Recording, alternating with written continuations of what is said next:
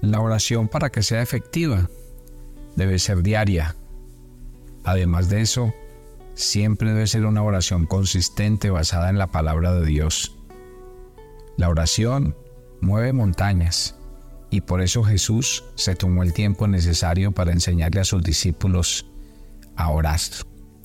Nuestra gran iniciativa día tras día debe ser acercarnos a Dios y hacer la misma petición que ellos. Jesús, enséñanos a orar. Buenos días, soy el pastor Carlos Ríos y este es nuestro devocional maná, una aventura diaria con Dios. Y hoy es viernes, viernes de oración en maná, día de levantar las manos, de doblar las rodillas, de inclinar el corazón, de acercarnos en una actitud de total dependencia a Él, a su voluntad, a sus planes y a sus propósitos. Acérquese a Dios. ¿Sabía usted que según la palabra del Señor nosotros hoy tenemos libre acceso a su presencia? No necesitamos ningún intermediario. La Biblia dice que el único intermediario entre Dios y los hombres es Jesucristo. Y por eso es que el mismo Señor Jesús nos enseñó a orar en su nombre. Él dijo, todo lo que pidieres al Padre en mi nombre, Él lo hará. Y hoy nuestra oración debe tener la certeza y la convicción de que al cerrar nuestros ojos y mostrar una total dependencia a Él y a su palabra, el Señor nos invita a que nos acerquemos a Él. ¿Sabe qué pasa cuando uno viene a la presencia de Dios? El Señor dice, a todos los sedientos, venid a las aguas, porque yo tengo agua viva para ustedes, alma que, agua que les va a quitar la sed para siempre. El Señor dice, vengan a mí los que estén trabajados y cargados, que yo los haré descansar. Yo les voy a quitar el yugo pesado y cargado que tienen para cargarlo yo, y les voy a dar el mío que es ligero, suave, liviano.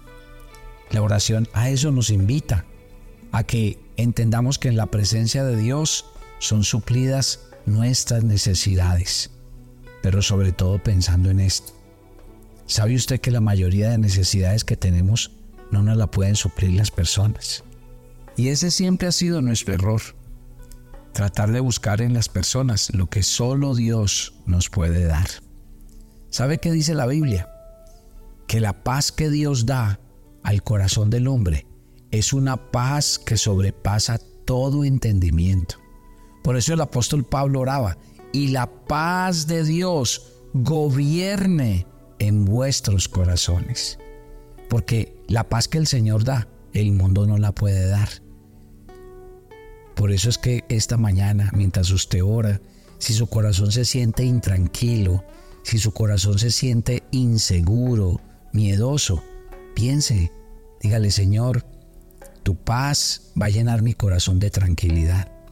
Tu paz me va a quitar la ansiedad, me va a quitar la preocupación. Porque en la medida en que yo oro, estando en la presencia de Dios, esa paz de Dios que sobrepasa todo entendimiento va a llegar a mi vida. ¿Sabía usted que el Señor dice que Él nos dejó su gozo? Eso, mi gozo les doy. Ese gozo que está en su palabra, que está en sus mandamientos. Pero ese gozo no lo da el mundo, no lo da el dinero, no lo dan las cosas que nosotros hacemos para que nos diviertan. Porque solo el corazón que tiene a Cristo en el corazón puede disfrutar de un gozo completo. Porque el gozo de Dios ya no depende de las circunstancias. Por eso el apóstol Pablo decía, he aprendido a estar contento cualquiera que sea mi situación. Qué bueno que hoy, por ejemplo, mientras hacemos esta oración, el gozo de Dios esté en nuestros corazones. Y esté pasando lo que esté pasando en nuestra vida, le vamos a poder decir al Señor, me gozo en ti, me gozo en tu palabra, me gozo en las tribulaciones, me gozo en los momentos difíciles, me gozo porque tú estás conmigo, me gozo porque las circunstancias no me van a derribar, ni me van a hacer negar mi fe, sino todo lo contrario. Las circunstancias me van a llevar a arrodillarme, a creerle más a mi Padre, a estar más seguro de mi fe, a estar más convencido que el Dios en el que he confiado tiene el control de todas las cosas. Deja que tu corazón esta mañana se alegre. Hoy de tu vida y de tu corazón, huyen la tristeza, el gemido y el dolor. Hoy de tu corazón se va en la amargura, la tristeza, todas esas cosas. Porque cuando el Señor viene a inundar el corazón, Él lo inunda de gozo, Él lo inunda del gozo del cielo, para que el gozo del Señor sea nuestra fortaleza. Qué rico que esta mañana nos levantemos a entonarle salmos, a cantar alabanzas a nuestro buen Dios y alegrarnos en Él. Porque cuando el corazón experimenta el gozo de Dios, entonces ese gozo es un gozo completo. Por eso es que el salmista en el Salmo 100 cuando oraba decía, entres por las puertas de la casa de Dios con acción de gracias. Entren por sus atrios con alabanza, alábenlo y bendigan su nombre, porque el Señor es bueno, porque para siempre su misericordia y su verdad por todas las generaciones. Gloria a Dios. Hoy toda la familia Maná se une a esta oración de alabanza y adoración. Hoy toda la, la familia Maná junta se levanta a decir, gloria a Dios, alabanzas a nuestro Dios, independiente de lo que esté pasando en nuestra vida, independiente de cómo está la situación de nuestra alma y de nuestro corazón, damos gloria a Dios y nos alegramos en el Dios de nuestra salvación. ¿Sabía usted, mi querida familia, que mientras usted alaba a Dios, le canta himnos y cánticos espirituales, el Señor hace la obra? La Biblia cuenta que había una ciudad prácticamente impenetrable. Las ciudades y las murallas habían sido construidas de tal forma que ningún enemigo podía penetrarla. Y el Señor le iba a entregar esta ciudad al pueblo de Israel. ¿Y sabe qué hizo el líder Josué? Le dijo a la gente, vamos a orar. Y el Señor los puso a darle siete vueltas a la ciudad, una cada día. Y el séptimo día dieron siete vueltas. Dice que nadie habló, Nadie dijo nada, simplemente en oración dieron las vueltas. ¿Y sabe qué pasó en la séptima vuelta? Las murallas cayeron. Dios entregó esa ciudad en las manos del pueblo de Dios. ¿Y qué tuvo que hacer Israel? Hacer lo que todo cristiano tiene que hacer en cualquier momento. Orar, confiar, creer, alegrarnos en el Dios de nuestra salvación. Y entonces las murallas de nuestra vida van a caer las murallas en esas áreas donde yo veo que no pasa nada van a caer. Aquellas cosas que creo que son imposibles, que va a ser muy difícil alcanzarlas, van a caer porque le creemos a nuestro Dios. Mientras usted hace esta oración esta mañana, cierre sus ojos y dígale, Señor, este día es para gozarnos en ti. Este día es para regocijarnos en ti y para poner nuestra confianza en ti. Gracias Gracias por venir a cambiar el llanto, eh, el luto, la preocupación y el miedo en un canto de esperanza. Gracias por venir a decirle hoy a tu pueblo y a tu iglesia que ora conmigo que el gozo de Dios llega a los hogares y a las familias. Gloria a Dios. Si estás enfermo, deja que el Señor hoy coloque aceite fresco sobre tu cabeza, coloque ungüento sobre tu vida y el Señor te alegrará con su salvación, te renovará las fuerzas, te llenará de su plenitud y de su presencia. Gloria a Dios por esta mañana. Vamos a hacer algo. Si usted nunca ha aceptado a Jesús en su corazón, aunque usted hoy el devocional maná no ha dado el paso de fe, yo le voy a invitar a que hoy haga tres cosas conmigo.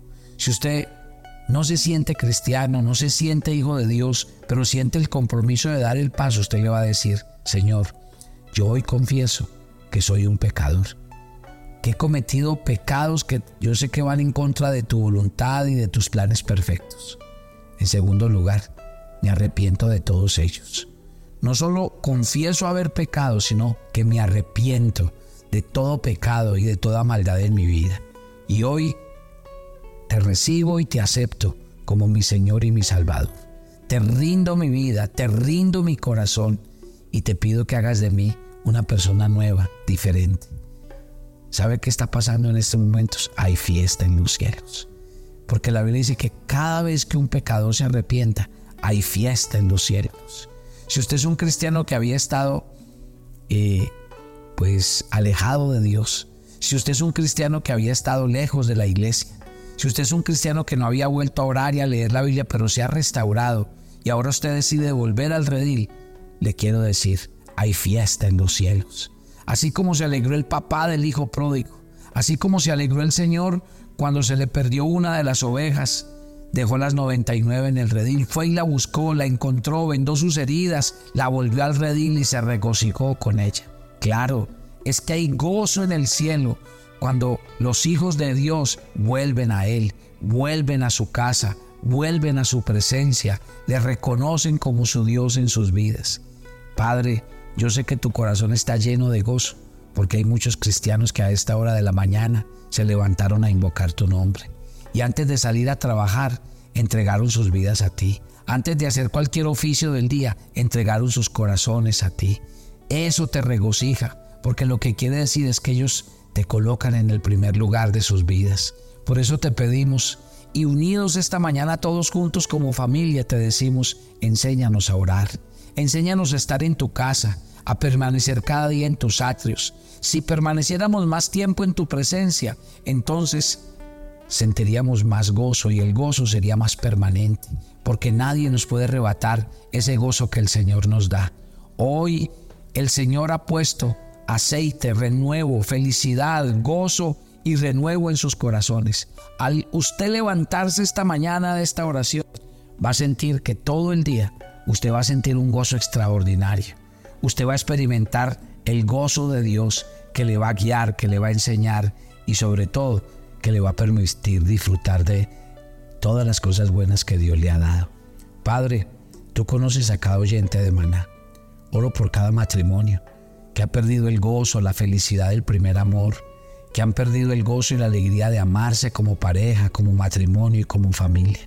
Oro esta mañana por las familias donde hay odio, rencores, rencillas y muchas cosas. Quítales eso, Señor. Quítales los gritos, los insultos, los maltratos y trae gozo en esas familias. Trae un espíritu de paz, de armonía, de perdón. Señor, yo te ruego que devuelvas el gozo y la alegría de aquellos que han perdido el sentido de vivir, de luchar, de trabajar, de hacer las cosas. Vuélvenos el gozo, Señor, para hacer las cosas de acuerdo a tu voluntad y hacerlas disfrutando cada cosa que nos das. Porque es que eso es lo que dice la Biblia, que disfrutemos de cada día, de cada momento, que disfrutemos de nuestros seres queridos, que disfrutemos de las cosas, así sean pocas, que disfrutemos de lo que tenemos, así sea poco, porque la Biblia dice que si nos gozamos en eso, Él cada día nos dará más. La gloria sea para Dios. Mi oración esta mañana es por todos los que están de cumpleaños. Entreguen sus vidas al Señor. Dígale, Señor, me has dado el regalo de cumplir un año nuevo. No lo voy a vivir solo. Este nuevo año, tú vas a ser el primero en mi vida. Tu palabra me va a enseñar a vivir una vida agradable a ti y a ser una persona sabia y entendida. Te rindo mi vida y te pido que este año sea un año para ver tu gloria, experimentar tus milagros y que tu presencia vaya con nosotros.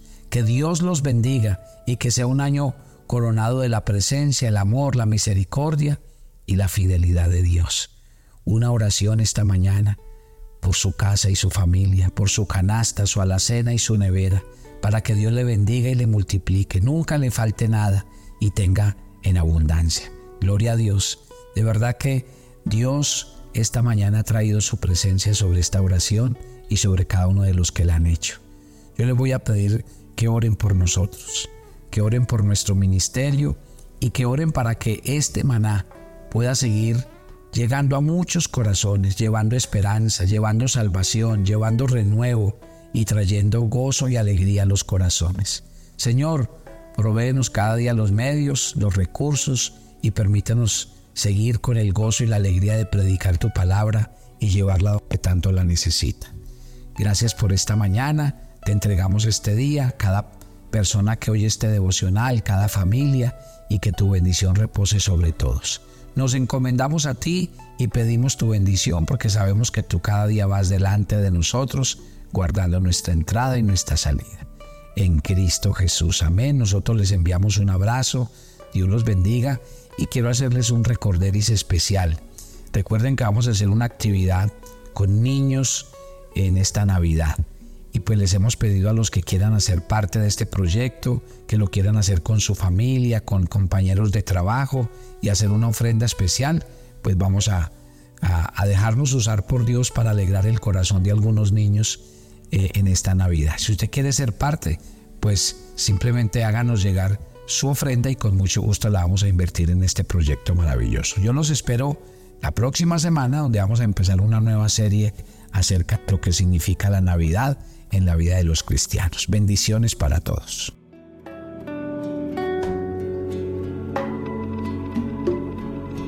Toma tu agenda devocional, maná. Hoy es el día 348. En nuestra agenda, el pasaje sugerido para la lectura en tu devocional personal el día de hoy es Apocalipsis 16, del 1 al 21. Así como le sucedió a Egipto en el pasado, cuando sea el fin de los tiempos vendrán señales para que quienes no han aceptado a Jesús decidan arrepentirse, aunque la verdad es que muchos no lo harán. Así que no dejes de orar por aquellos que amas que aún no son hijos de Dios. Te invitamos ahora a que respondas las preguntas que encuentras en tu agenda que te llevarán a conocer cada vez más a Dios y crecer en tu vida espiritual. Y para confirmar tus respuestas, visite nuestra cuenta de Facebook Devocional Maná o nuestra página web devocionalmaná.com. Y mañana es sábado de reto y corresponde el reto de la pureza. Y el domingo no pierdas la oportunidad de reunirte en familia para compartir los aprendizajes de la semana, los compromisos y las aplicaciones para el día a día.